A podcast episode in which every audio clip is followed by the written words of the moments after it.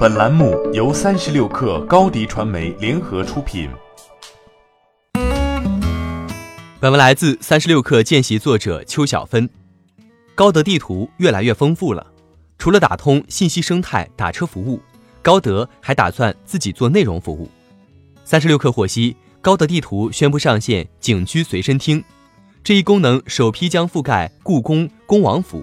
颐和园等五百个热门景区，国庆期间，高德将上线知名古董收藏家、鉴赏家马未都针对故宫的讲解音频。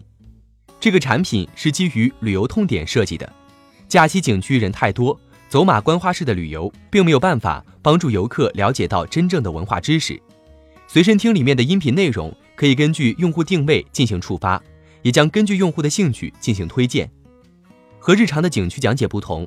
高德的随身听把讲解人从普通的导游变成名家、主播、配音演员，或者有相关知识积累的 KOL。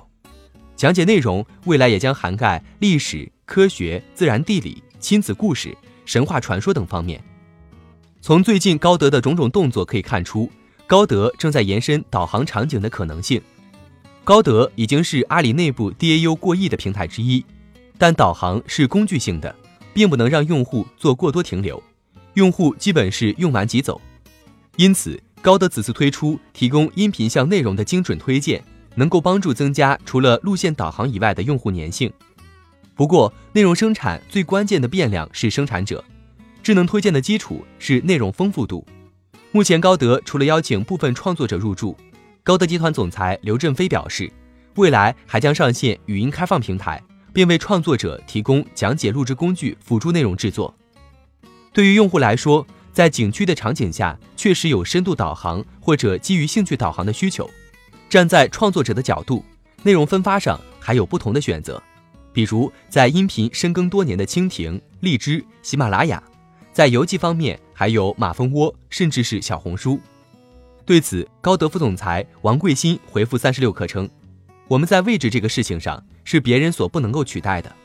他认为随身听这一产品和其他以上的内容平台不是竞争对手，希望跟喜马拉雅、蜻蜓和荔枝 FM 有更好的合作。从高德最近种种动作也可以看出，作为出行场景的重要流量入口，高德和阿里的联动越来越深入。不久前，阿里旗下的口碑饿了么进驻高德地图，用户在搜索门店位置时。就将一键直达由口碑饿了么提供的门店页面，接受排号、预订、外卖等服务。此外，高德的信息生态也接入了阿里旗下的出行服务平台飞猪。不过，高德本身并不擅长做内容，未来高德和阿里的大文娱系统再做打通也不是没可能。欢迎添加 baby 三十六克 b a b y 三六 k r 加入克星学院。每周一封独家商业内参，终身加入学习社群，聊风口谈创业，和上万课友一起成长进化。高迪传媒，我们制造影响力。商务合作，请关注新浪微博高迪传媒。